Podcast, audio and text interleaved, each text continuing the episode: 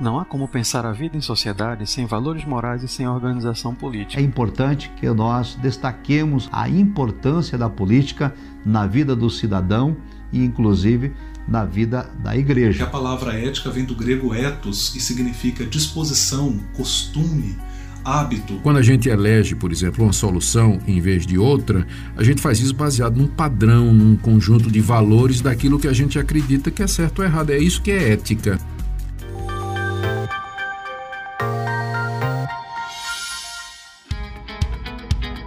A Fundação da Liberdade Econômica é um centro de pensamento, produção de conhecimento e também formação de lideranças políticas, que se baseia na defesa do liberalismo econômico e no conservadorismo. Para mais informações, acesse flebrasil.org.br. Olá a todos, eu sou Márcio Coimbra, presidente da Fundação da Liberdade Econômica e este é mais um episódio do Liberdade em Foco, o podcast da FLE. No nosso podcast de hoje falaremos sobre a pessoa humana, ética cristã e comunidade política. Para falar desse assunto, convidamos o historiador Alex Catarino, um dos experts da FLE. Alex Catarino é historiador, editor e professor de filosofia política, maior especialista brasileiro na vida e obra de Russell Kirk, além de grande estudioso do conservadorismo e do liberalismo. É membro da Edmund Burke Society, da T.S. Eliot Society e da Philadelphia Society, além de pesquisador residente do Russell Kirk Center nos Estados Unidos. Alex, é uma enorme satisfação recebê-lo mais uma vez aqui no Liberdade em Foco, o podcast da FLE. Seja muito bem-vindo. Márcio, o prazer é meu de estar aqui mais uma vez para poder abordar esses importantes temas relacionados à filosofia, história e política, numa perspectiva conservadora e em defesa da liberdade econômica. Agradeço muito por estar aqui mais uma vez.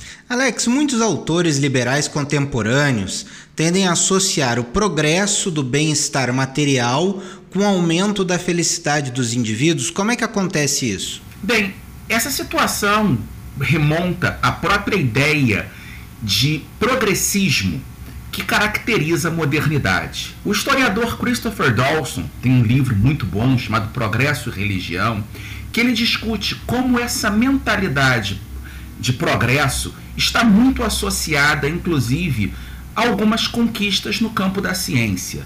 A modernidade ela é marcada por grandes transformações. Nós temos os descobrimentos de novas terras, novos continentes, por intermédio da expansão marítima, as grandes navegações, e nós temos, acima de tudo, o avanço da ciência moderna.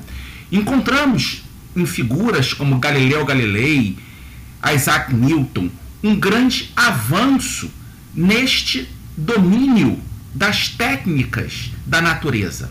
E essa ciência natural, essa a física, a própria biologia, acaba tendo aplicações práticas no campo das tecnologias. Juntamente com isso, vamos encontrando gradativamente a chamada Revolução Industrial, uma, um aumento da produção econômica.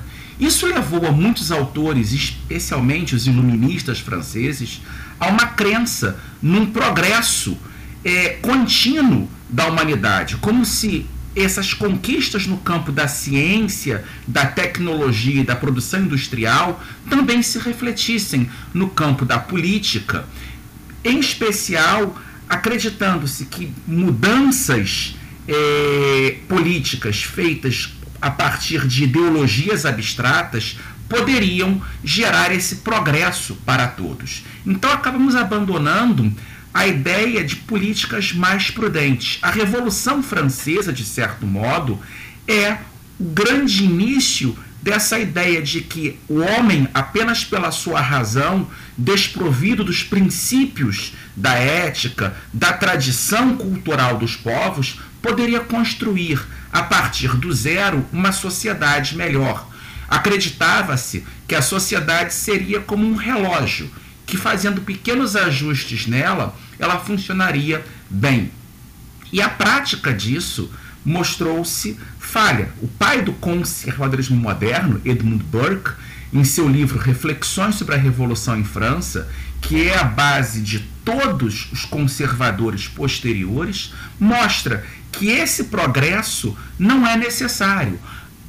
Lembra-se aqui o velho eh, lema usado pela UDN, o Partido Brasileiro, de que a vigilância é o preço da liberdade. Então não adianta acreditar que naturalmente as instituições políticas, econômicas, sem uma base tradicional na moralidade dos indivíduos que são os agentes da política e da economia, vai conseguir melhoras. Por isso o conservador defende reformas no lugar de revoluções. Alex, o Estado de Direito, então, com base nisso, o Estado de Direito, a democracia representativa e a economia de mercado, elas só podem florescer numa sociedade que respeite os valores fundamentais da pessoa humana. Isso é uma é uma dúvida recorrente, porque várias outras ideologias dizem defender também, mas esses valores importantes que a gente chama, essa tríade, Estado de Direito, democracia representativa e economia de mercado, elas só podem florescer numa sociedade que respeite esses valores fundamentais que você mencionou? Sim. É, eu poderia justificar essa minha visão aqui, inclusive recorrendo a vários autores. É, cristãos que trabalharam com essa visão. Só que eu prefiro aqui utilizar um autor cético, um autor que não acreditava em Deus, o filósofo escocês David Hume. David Hume, em seu famoso tratado acerca da natureza humana, Hume, que foi um grande defensor do Estado de Direito, da economia de livre mercado e desse sistema representativo que dá base à nossa moderna democracia liberal, entendia que o homem é marcado pela imperfectibilidade. Essa noção de que o homem é imperfeito é algo que está desde o início da doutrina cristã e do pensamento judaico. O homem, por ser marcado com, pelo pecado original, ele não é perfeito, apenas Deus é perfeito. No entanto, muitos autores não religiosos, e Hume um deles, também constata esse fato de nossa natureza. Não existem homens perfeitos. Por não existirem seres humanos perfeitos, nenhum sistema político ou econômico será perfeito.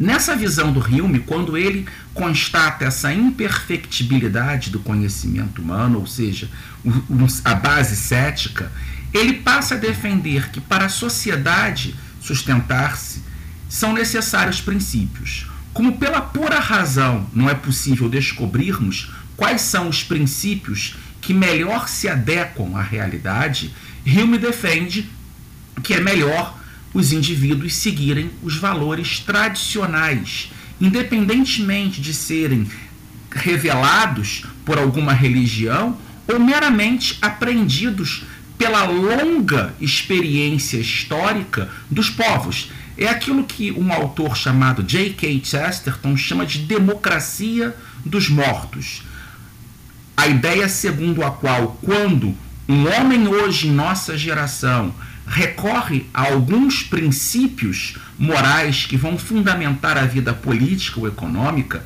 ele não está apenas utilizando a sua própria razão para defender tais princípios, mas uma longa sequência de acertos e erros que foram aprendidos pela humanidade ao longo dos séculos.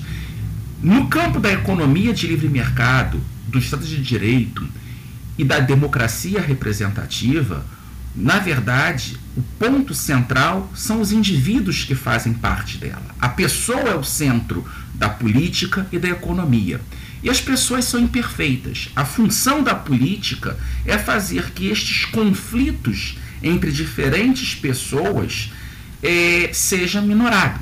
Do mesmo modo que na economia a função do mercado é permitir que as trocas ocorram, co coordenar problemas econômicos de modo livre.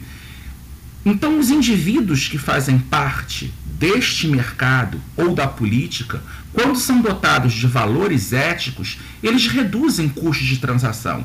Uma sociedade que os indivíduos não se pautam por esses valores éticos, por exemplo, o peso das leis terá que ser menor. Edmund Burke dizia que quanto menos princípios éticos existem no interior dos indivíduos, mais regulamentação externa será necessária.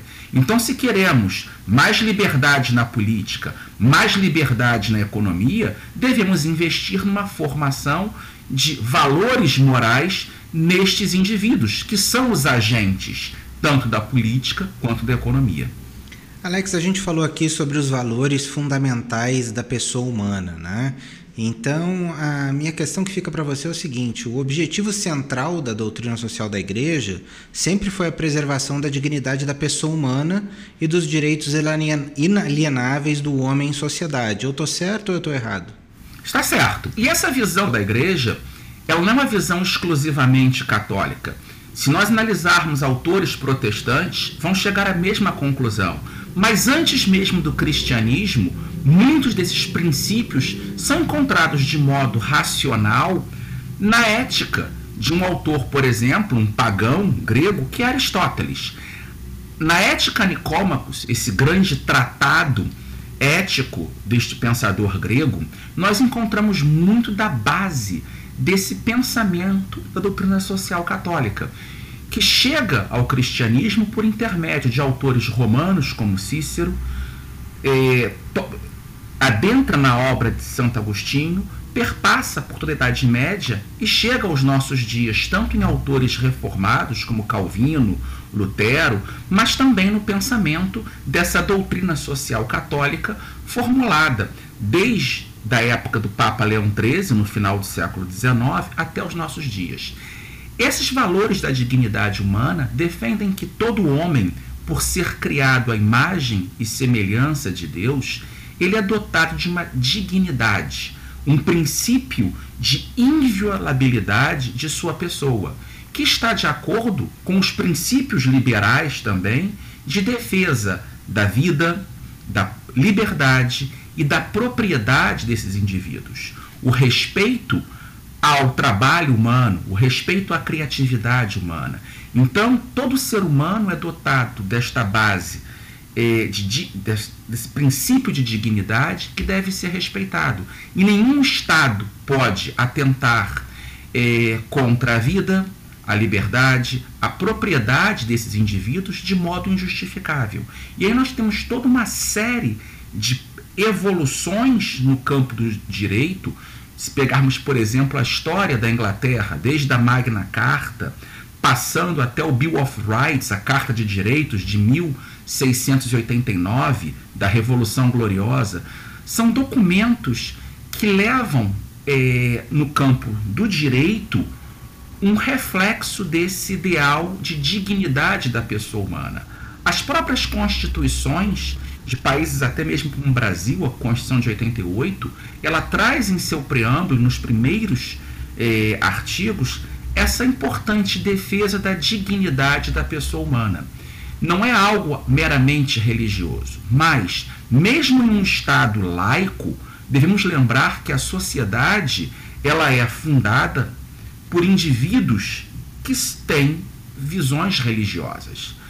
Nossas sociedades ocidentais, sejam elas de origem é, ibérica, como é o caso do Brasil e dos demais países da América Latina, ou de origem anglo-saxã, como é Estados Unidos, Austrália, todas essas sociedades elas foram constituídas com base nas antigas nações europeias, forjadas ao longo da Idade Média na cristandade.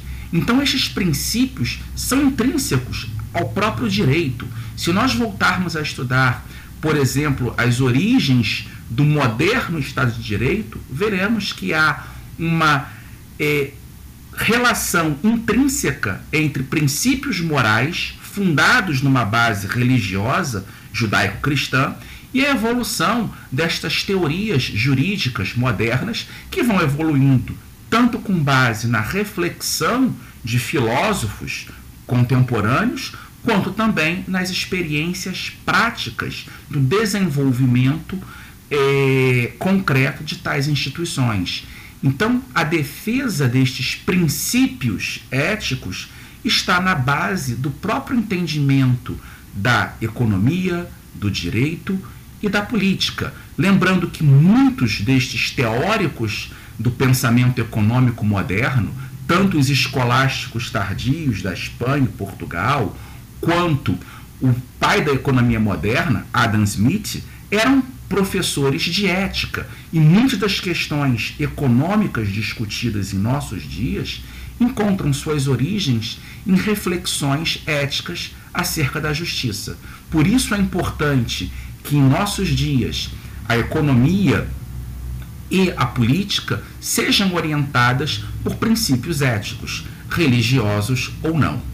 Excelente, Alex. Estado de Direito, democracia representativa, economia de mercado, tudo isso está ligado a princípios da doutrina social da igreja, do cristianismo, é, que as pessoas não entendem nos dias de hoje, né? e não entendem quais são as suas origens.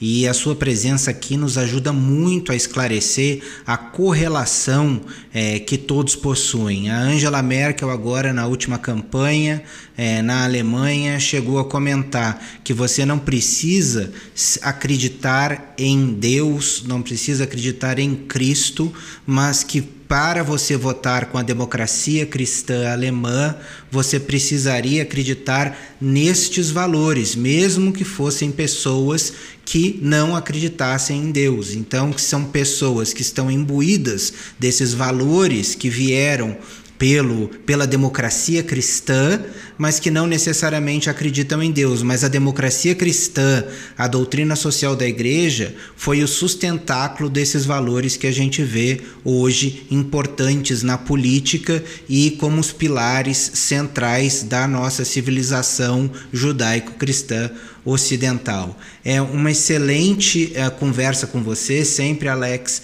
Agradeço muito a sua presença aqui e chegamos aqui ao final de mais um podcast. Espero que todos tenham gostado desse episódio que tratou da pessoa humana, da ética cristã e da comunidade política. Eu, particularmente, considero essencial para a nossa formação política entender as origens do pensamento é, em voga hoje é, no mundo. E é muito importante a gente saber quais são as suas origens, porque isso permite nos entender melhor e para onde seguem as nossas instituições. Muito obrigado, Alex. Eu agradeço muito. Queria fazer apenas um último comentário. Foi bom você citar essa questão da, de, da é, democracia cristã alemã, porque em grande parte o sucesso alemão do pós-guerra, em termos de uma democracia europeia moderna e que garante direitos aos cidadãos e ao mesmo tempo força nas instituições está muito ligada ao pensamento de um autor eh, protestante, Wilhelm Röpke, que era um, um, professor na Suíça, foi amigo do Russell Kirk, que ele, na verdade, une na visão econômica que vai orientar essa democracia alemã, por um lado, as ideias da escola austríaca de economia, autores como Ludwig von Mises, Friedrich Hayek, essa defesa da liberdade econômica, por um lado, mas por outro, ele se volta à base da doutrina social católica, inclusive muito forte em regiões como a Baviera, na Alemanha, muitos bispos alemães eh, ajudaram o Papa Leão XIII a formular essas doutrinas, e ele consegue criar um sistema econômico que, ao mesmo tempo, respeite eh, a liberdade do mercado, mas também que esteja preocupado com a formação moral dos agentes que vão atuar nessa economia. Então, é um autor que, inclusive, merece ser mais estudado. Eu espero escrever para a Fundação até um pouco mais sobre esse chamado ordoliberalismo, que é esse liberalismo alemão que tenta unir a economia de livre mercado com esses princípios. E é um prazer imenso estar aqui falando mais uma vez sobre esse tema. Eh, tenho escrito alguns artigos também complementando as discussões nossas aqui no podcast para orientar nessa linha. Então, recomendo a todos que nos acompanham aqui que ouçam não apenas esse meu podcast, mas o podcast dos outros convidados que o Márcio recebe aqui e que leiam os artigos disponíveis no site da Fundação da Liberdade Econômica, bem como acompanhem os cursos oferecidos pela instituição. Márcio, te agradeço muito por esse convite é um prazer imenso fazer parte desse time da Fundação da Liberdade Econômica, especialmente ao lado de você, um grande amigo de longa data e de outros grandes amigos que fazem parte dessa instituição. Muito obrigado, Alex. E para você que acabou de nos ouvir, muito obrigado pela sua audiência. Para mais informações, acesse o site flebrasil.org.br e siga as nossas redes sociais no Facebook e Instagram, arroba FLE Econômica e no Twitter, arroba FLE Brasil. Nosso podcast está disponível na sua plataforma de áudio preferida. Você também pode seguir nosso podcast no Spotify, Amazon, assinar no Apple Podcasts e se inscrever no Google Podcasts ou no Castbox e favoritar no Deezer. Desse modo, você receberá uma notificação sempre que um novo episódio for ao ar. Eu sou Márcio Coimbra, presidente da Fundação da Liberdade Econômica, e este foi mais um Liberdade em Foco. Um grande abraço e até a nossa próxima conversa.